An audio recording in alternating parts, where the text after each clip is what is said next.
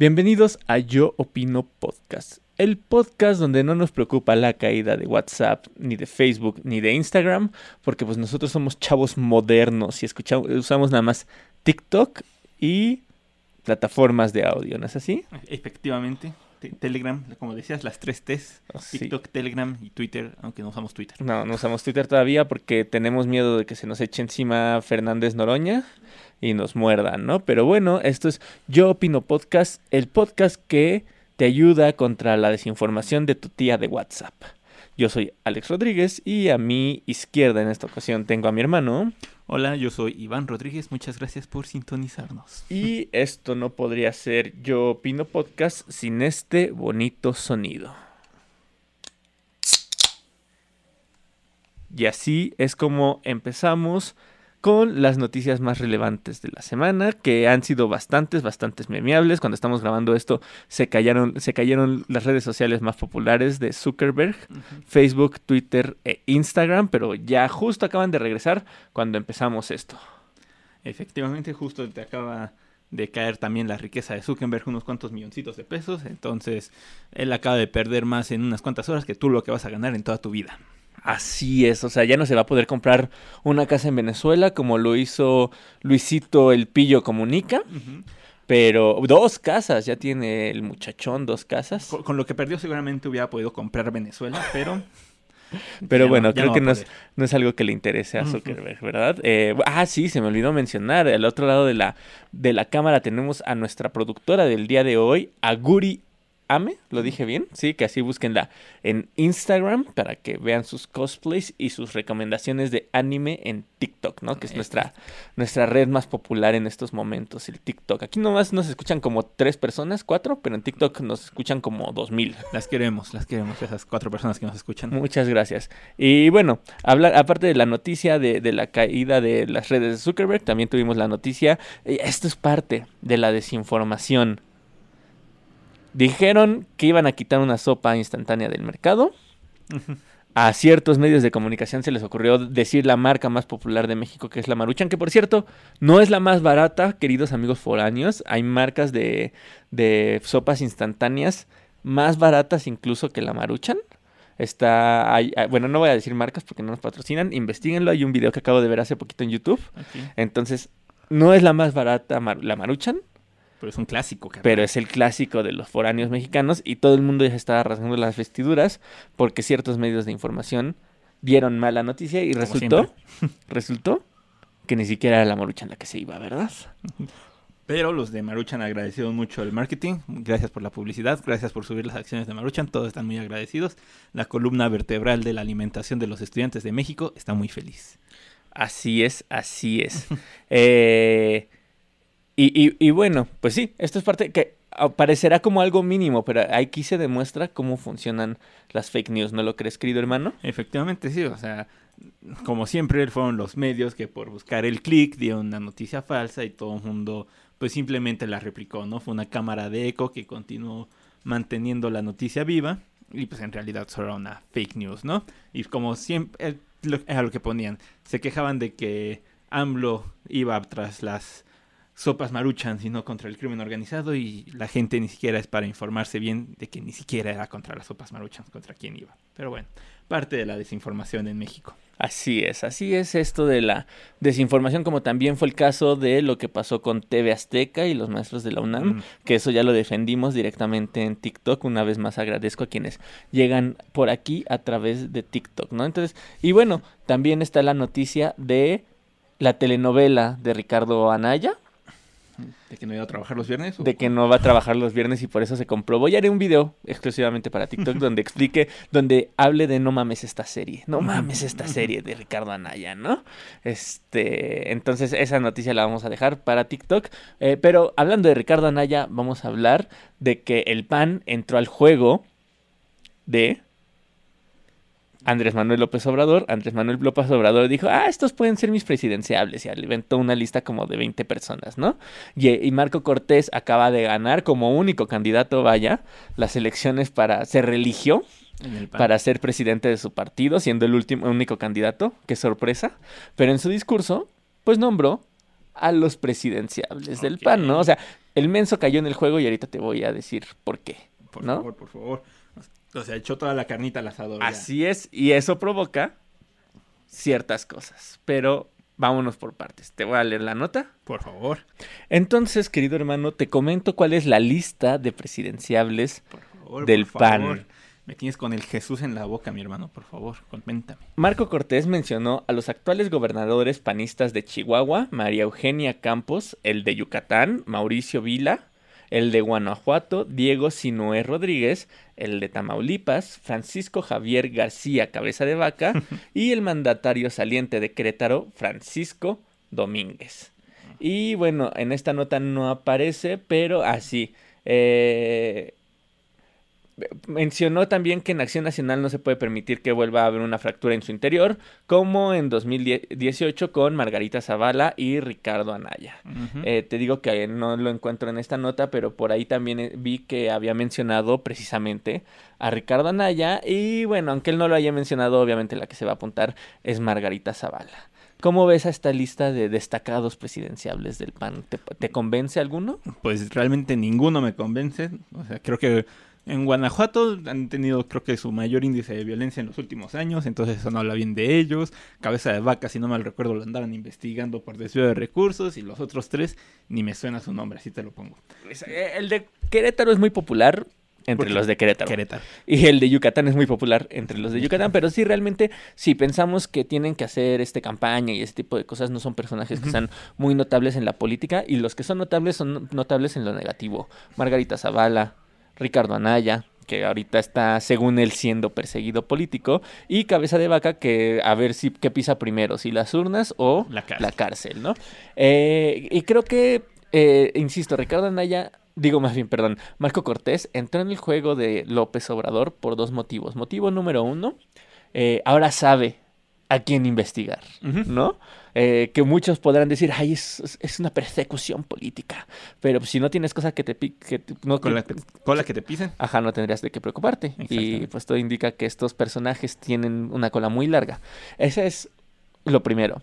Lo segundo, meter rencillas entre la alianza opositora, entre Mm, comillas, ¿no? sí. Porque si Marco Cortés ya salió a destapar a sus pre- presidenciables, Ujú. el PRI va a decir, oye, ¿y por qué los míos no tendrían que ser presidenciables? Exacto. Y el PRD va a decir exactamente lo mismo. Entonces, hay de dos, o llegan a un acuerdo o hay una ruptura. El problema aquí es que como son partidos que, pues, Cada vez están peor. Exactamente, pues lo único que están buscando es un hueso. Entonces, uno, más bien dos de tres van a tener que ceder el hueso. El PRD probablemente sea el que más fácil Exacto, diga, ceder. doy los bracitos a torcer porque no tiene nada que ofrecer.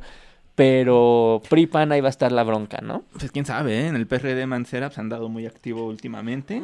Y pues con esto de eh, la línea 12, pues también están intentando arrojar a todos bajo el tren en lugar de a él, ¿no? Sí, pero pues al final de cuentas, si es algo que no se dice, por favor que se diga un poquito más. También hay que señal apuntar el dedo a Mancera. Digo así, vamos a apuntar el dedo a Claudia Sheinbaum, que llegó un sexenio después. Tendríamos que apuntarlo también a Mancera, que estuvo un sexenio checando que te- supuestamente no hubiera nada malo en la línea del metro, ¿no? Entonces, así como se critica de que la carrera de Sheinbaum y de Brad cayeron junto con el metro, también tendríamos que señalar a Mancera, que nomás se anda escondiendo y se, se anda haciendo güey. Sí, que si no mal recuerdo, esa sección justo de la línea 12 fue inaugurada durante su sexenio. La, lo que inauguró Ebrard fue la parte subterránea y creo la que parte sí. elevada la inauguró Mancera, que sí el es. proyecto es, de Ebrard y sí él tiene la mayor responsabilidad, pero Mancera pues, también no, no es una blanca palomita, ¿verdad? O- ojo ahí y aprovechamos que esto seguramente va para el TikTok para pues pedir que esto se solucione antes de las elecciones, ¿no? Por favor, sería lo bonito. Pero bueno, ahora sí, vámonos a, a la nota. Ah, algo que quería comentar que me dio mucha curiosidad que mencionaba que no se podían permitir otra fractura dentro del PAN. Y apenas hace un mes andaban fracturando porque invitaron a Vox y unos estaban diciendo, ay, no, no, nosotros no los invitamos, pero nosotros sí lo invitamos. Entonces, todavía ni ya las elecciones ya se andan fracturando estos carnales. Exacto, exacto. Y te digo, o sea, eh, no sé si no... Pues bueno, no sé, a mí Marco Cortés no me parece el político más inteligente de todos los que tenemos y no está vislumbrando cómo pues López Obrador se los está mareando. Yo creo que inclusive le doy el beneficio de la duda al, al Alejo Moreno, creo que es Alejandro Moreno, el del PRI, que creo que todavía agarra más la onda, pero Marco Cortés no se da cuenta de que el PG está jugando con ellos les puso un cuatro, les puso una trampa y se metieron como ratoncitos por el queso. Sí. O sea, solitos aceptaron la trampa. Sí, o sea, me da mucha risa cuando dicen que el peje está tonto. No, se hace el tonto. Y ustedes caen en el juego. O sea, si tú eres de los que piensa que el peje está bien estúpido, es porque te está haciendo estúpido. Que él no da, no da paso sin guarache, el señor, ¿no? O sea, se la sabe. Entonces, cuando parece que está haciendo tonto, se está haciendo el tonto. Así es, así es. Y y bueno, eh, se hizo a sus tontos a, a mínimo ahorita al pan, ¿no? Pero insisto, vámonos a la nota principal, que es la de los Panama Papers.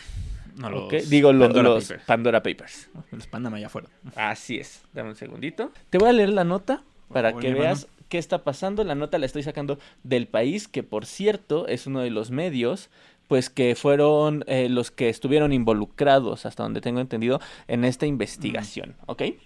Eh, la caja de Pandora se ha abierto en las élites mexicanas. Una filtración con alrededor de 11.9 millones de documentos revela cómo algunos de los personajes más ricos y poderosos del mundo recurren a empresas de papel, fideicomisos opacos y maniobras financieras para trasladar sus fortunas a jurisdicciones offshore, lejos del alcance de las autoridades fiscales.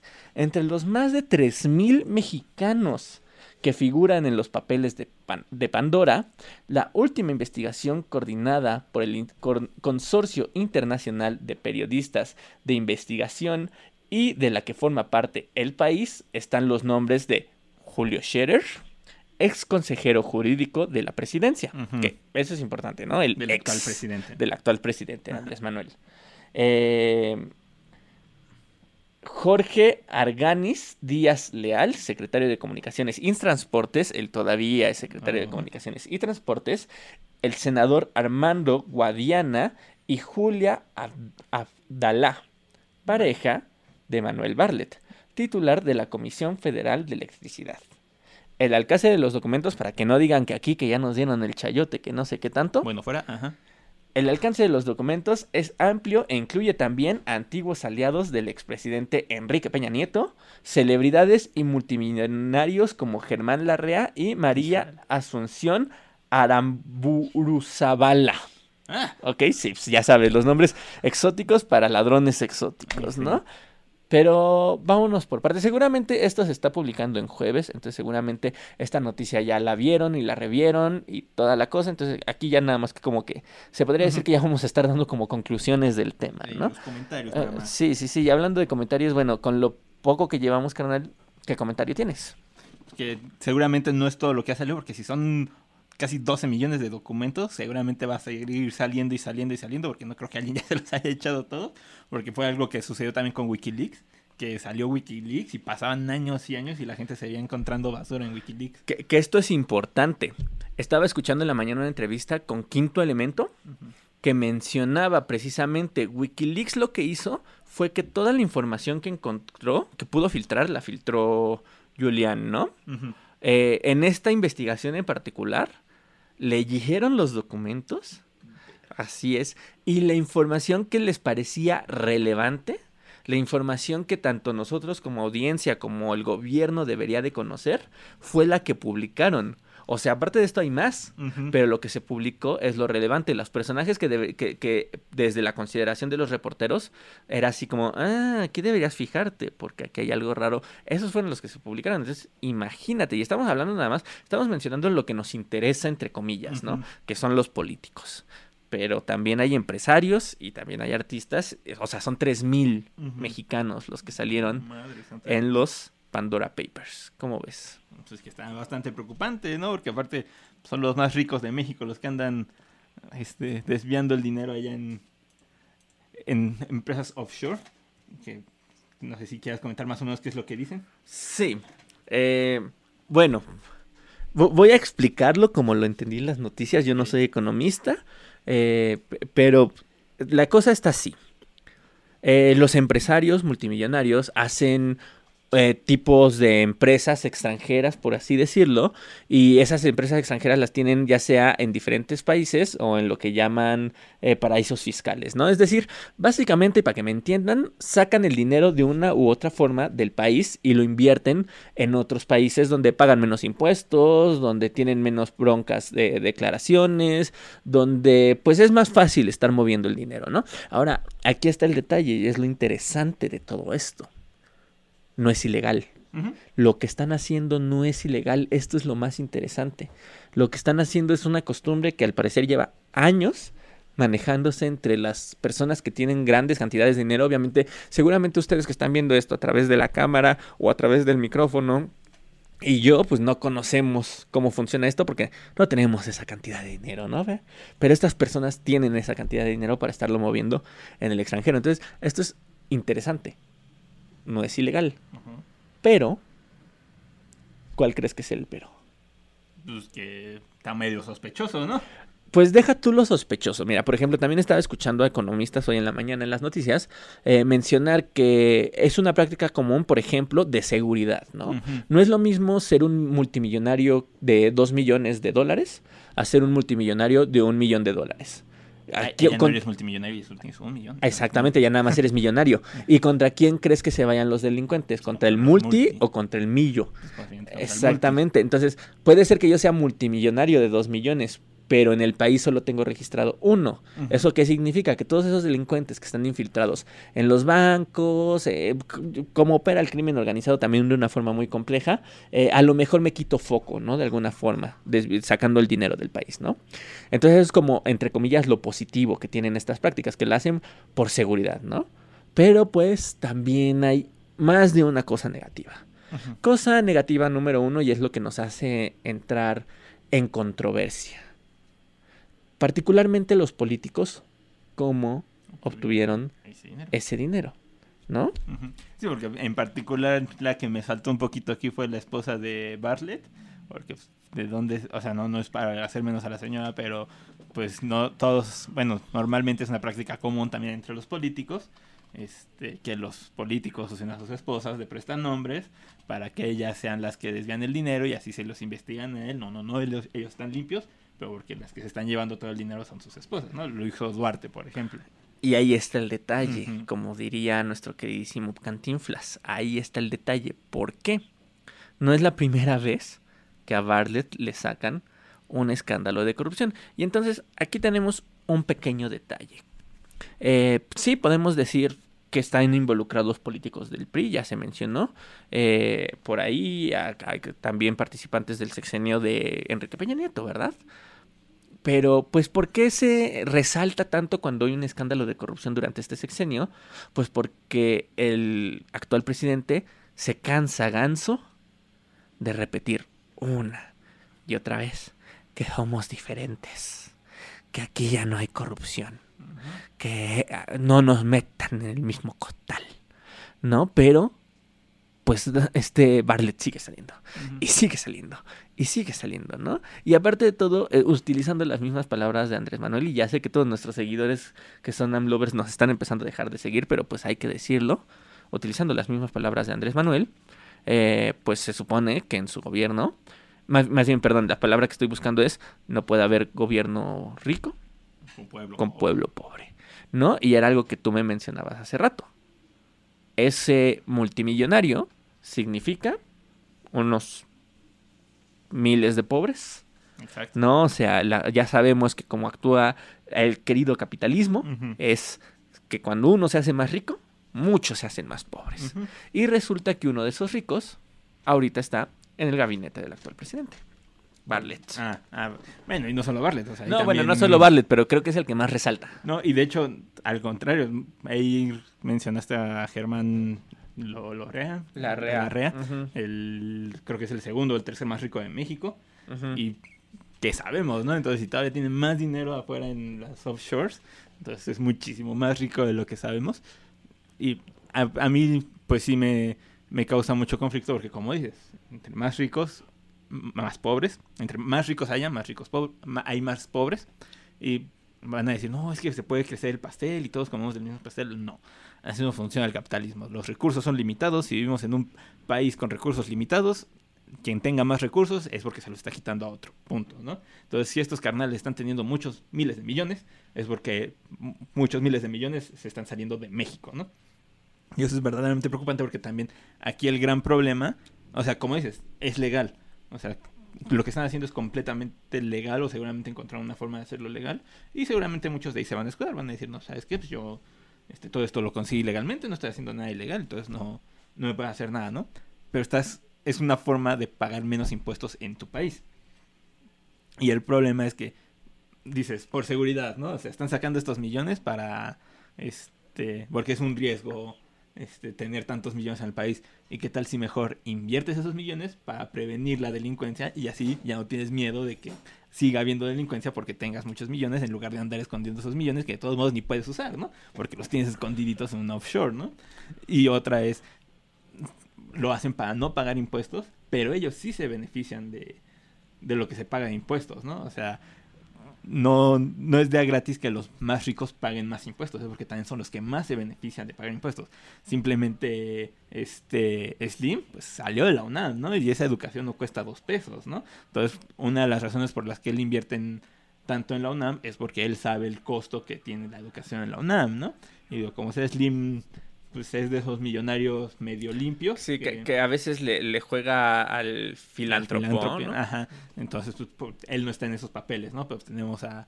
O no que haya salido en las noticias, no lo sé, no lo sé. Pero es, o sea, muchos de los más ricos han salido de, de la UNAM y muchos de los más ricos son los que no quieren pagar impuestos a pesar de que la UNAM se vive de los impuestos, ¿no? Entonces, sí, no es que los más ricos pobrecitos nos paguen tantos impuestos porque se ganaron todo su dinero trabajando duro. No, también se ganaron ese dinero porque han vivido de los impuestos. Exactamente, sí, porque pensemos, por ejemplo, ejemplos muy claros eh, en la construcción del segundo piso, en la construcción del tren Maya. Esas construcciones son pagadas por nuestros impuestos, pero quienes las hacen son empresas privadas. Entonces son empresas que se están beneficiando de nuestros impuestos, de lo que nosotros pagamos. Y precisamente como tú dices, ese dinero nosotros lo pagamos para que un privado construya y ese privado se lleva el dinero a las Islas Vírgenes. ¿no? Sí, buscan la forma de ellos ganar y que todos los demás pierdan, ¿no? Porque pues capitalismo, ¿no? exactamente, exactamente. Entonces, y ese es un gran problema también el que mencionas. Eh, ¿Cuál es la molestia en este tipo de casos? La molestia en este tipo de casos es que tú y yo, de una u otra forma, todos los mexicanos pagamos impuestos desde que nacemos. La comida de bebé tiene impuestos, los pañales tienen impuestos, ya después tú y yo cuando trabajamos nos descuentan los impuestos de la nómina, pagamos impuesto. Ese impuesto eh, se supone que debe ir para que vivamos mejor.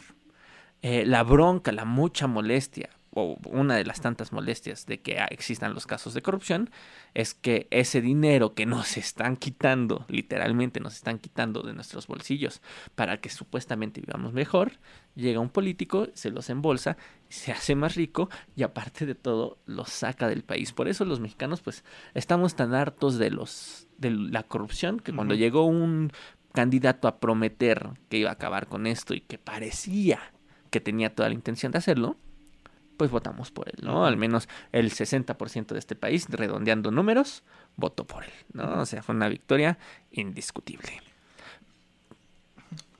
Pero, eh, eh, eh, o sea, creo que hasta cierto punto, y no sé si tú, a ti qué te parezca, sí se ha avanzado. ¿A qué me refiero? Eh, hasta donde sé, el último estudio de percepción de corrupción eh, movió del lugar a México. Digo, tampoco nos pusieron entre los mejores países, pero al menos ya no se tiene tanta percepción de corrupción hasta donde yo sé. Y bueno, algo que muchas personas reconocen de esta nota en particular es que, por ejemplo, cuando salió el caso de Brecht, y si no mal recuerdo también con el Panama Papers, Enrique Peña Nieto, quien es el presidente o quien era el presidente de México, salió embarrado. Entonces, quien era el que está hasta arriba, pues también era un corruptote. Y si tú le preguntas a alguien en la calle si Enrique Peña Nieto le parece un corrupto, te va a decir seguramente que sí. El detalle aquí es que si escuchas los nombres que menciono del actual gabinete del presidente, pues tampoco son nombres así como que muy reconocibles, ¿eh? O sea, son de los que, digo, salvo Bartlett, son de los que están como hasta abajo. No, no, no escuchamos un Ebrard, no escuchamos una Cordero, no escuchamos una Sheinbaum. Entonces, e incluso no escuchamos un Andrés Manuel López Obrador. ¿no? Entonces, creo que hasta cierto punto sí hay un avance, podríamos decir, de combate a la corrupción. Pero, si tú me preguntaras, ¿crees que hay corrupción en el gobierno de AMLO? Claro que sí, mi hermano. Yo también respondería que sí. Y creo que sería un poco autoengañarnos si decimos que no. Y hay que admitirlo. O sea, todo esto es tan complejo que muy probablemente ni siquiera sepa el, el- el presidente quiénes son los corruptos. Es muy probable, ¿no? Porque todo esto es tan complejo que puede estar alguien haciendo algún acto de corrupción y que él no se esté enterando. Vamos a darle el beneficio de la duda. El problema es que cuando salen este tipo de cosas, o sea, ahorita era para que ya Bartlett le dijera adiós, ¿no? Y digo, creo que ya es la tercera vez que aparece en un escándalo de corrupción y sigue ahí.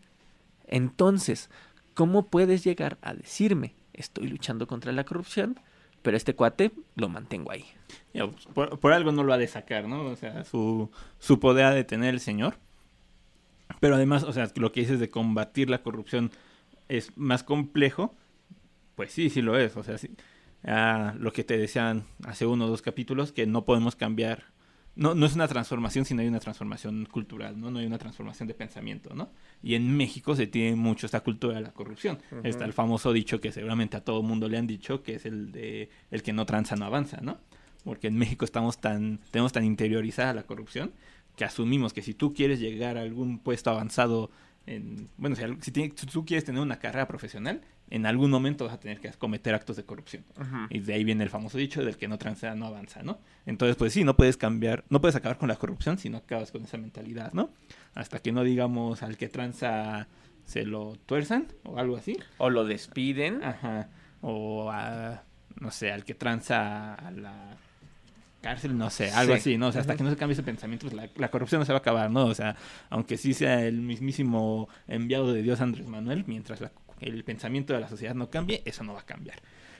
Y lo que me decías de la percepción, pues no solamente la percepción, sino también en sí en general sí se ha notado un poco el combate contra la corrupción, a pesar de que, pues si esa mentalidad sigue, sí se nota el combate porque era lo que decían al principio de su sexenio, ¿no? De, este, con Peña nunca nos, bueno, con otros presidentes nunca nos alcanzaba para nada, pues cómo va a llegar este güey y va a empezar a dar becas a todo mundo, ¿no? Si no hay dinero, ¿no? Y pues, ¿cómo lo hizo? Acabando con la corrupción. O sea, así de sencillo. Y pues, sí, tan es así que el crecimiento del país no se ha frenado.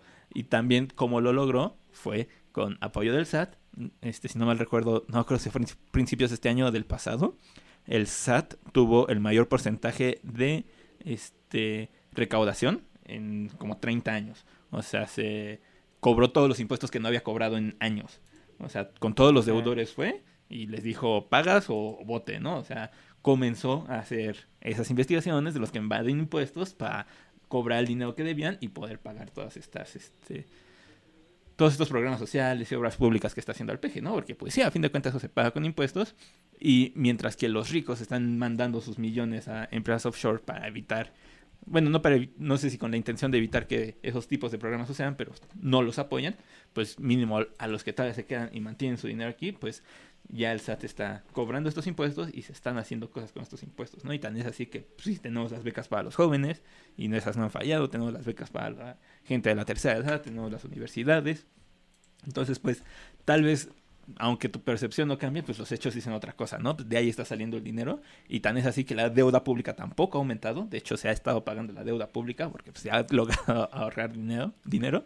Entonces, pues, al parecer, pues sí se está haciendo algo, ¿no? A pesar de que no ha cambiado esta cultura de la corrupción en México, pues al parecer sí sí se está haciendo algo y se notan en este tipo de, de acciones. Y yo creo que en términos generales sí ha cambiado hasta cierto punto, ¿no? O sea, el hecho de que ya no percibamos al presidente como el principal corrupto, como lo que pasó con Peña, e incluso con Calderón, ¿no? Tenemos el, el caso de la Estela de Luz y el caso de su general y sus, y sus este, alianzas con narcos, demás.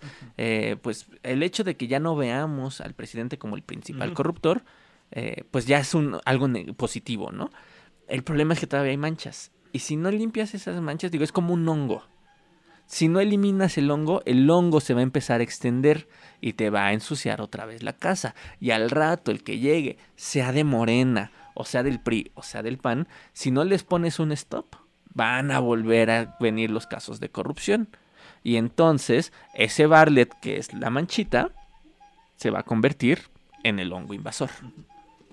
Sí, y bueno, ya aquí pues ya va a salir mi yo comunista, pero pues es que este es un problema endémico del capitalismo, ¿no? O sea, el PG es un socialdemócrata, quien diga que es un comunista es un verdadero ignorante, porque el PG no tiene nada de comunista, él es un socialdemócrata hecho y derecho, tan es así que llegó a la presidencia, y el problema con este tipo de candidatos es que nos dan la ilusión de un cambio, pero el capitalismo va a seguir creciendo, va a seguir en el interior y el único propósito del capitalismo es crecer económicamente, ¿no? La acumulación de capital.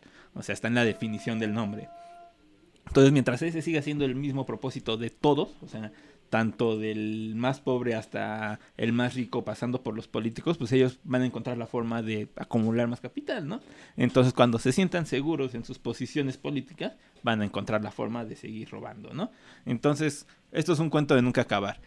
Llega la izquierda al poder, todo el mundo está feliz porque traen sus programas sociales, la gente se acomoda en esta posición, bueno, los, la, izquierda se acomoda en esta posición, se da cuenta de que la gente está confiando en ellos, empieza a robar, la gente se enoja con la izquierda, saca a la izquierda, llega a la derecha, la derecha dice que va a cambiar las cosas, llega con su puño de hierro y cambia las cosas, pero se acostumbran en el lugar, empiezan a robar, la gente se enoja con esa gente, lo saca por la izquierda y seguimos en este ciclo sin fin, que es la cómo se mantienen los gobiernos en el capitalismo, ¿no? O sea, eso, no va a cambiar mientras el modelo económico siga siendo el mismo. Léanse 1984 de George Orwell, que ilustra muy bien esto, ¿no? La famosa, bueno, no sé si sea muy famosa, es una pirámide que le ilustra de que está la clase alta, la clase media, la clase baja, es la clase media la que quita la clase alta, sube la clase media, sube la clase baja, hay unos que se quedan en clase baja y otra vez se repite el ciclo, ¿no? Una y otra vez. Por eso se debe de luchar por que no haya clases, ¿no? Es la lucha de clases para que no existan las clases. Entonces, a ver, en conclusión, eh, ¿existe la corrupción en el gobierno de la 4T? Sí. Eh, debe- ¿Hay alguna forma de erradicarse la corrupción, por lo menos en el gobierno actual de Andrés Manuel? Lo dudo. Eh, yo creo que, eh, si bien a lo mejor es utópico decir que, se, que existe un- alguna forma de eliminarla, pues creo que si salen este tipo de escándalos, investigas al fondo y, y, o sea, ya el Barlet ya debería de irse, creo yo, ¿no? Eh, Hay forma de combatirla. A fin de cuentas, la corrupción es como una herpes. Si la dejas crecer, te va a arder todo, ¿no? Pero si la combates, la puedes controlar. Ok, qué gran ejemplo, querido hermano. Y, y bueno, eh, honestamente, eh, yo diría, se comparó estos días, estamos grabando esto en lunes, eh, entonces entre ayer y hoy, que fue cuando se hizo el escándalo de los Pandora Paper, eh, los investigadores y muchos reporteros dijeron que era como una de las investigaciones más grandes de corrupción a nivel internacional. Está embarrado Putin, están embarrados exgobernantes de Latinoamérica, obviamente pues políticos mexicanos, está hasta Shakira ahí en los Pandora Papers, ¿no?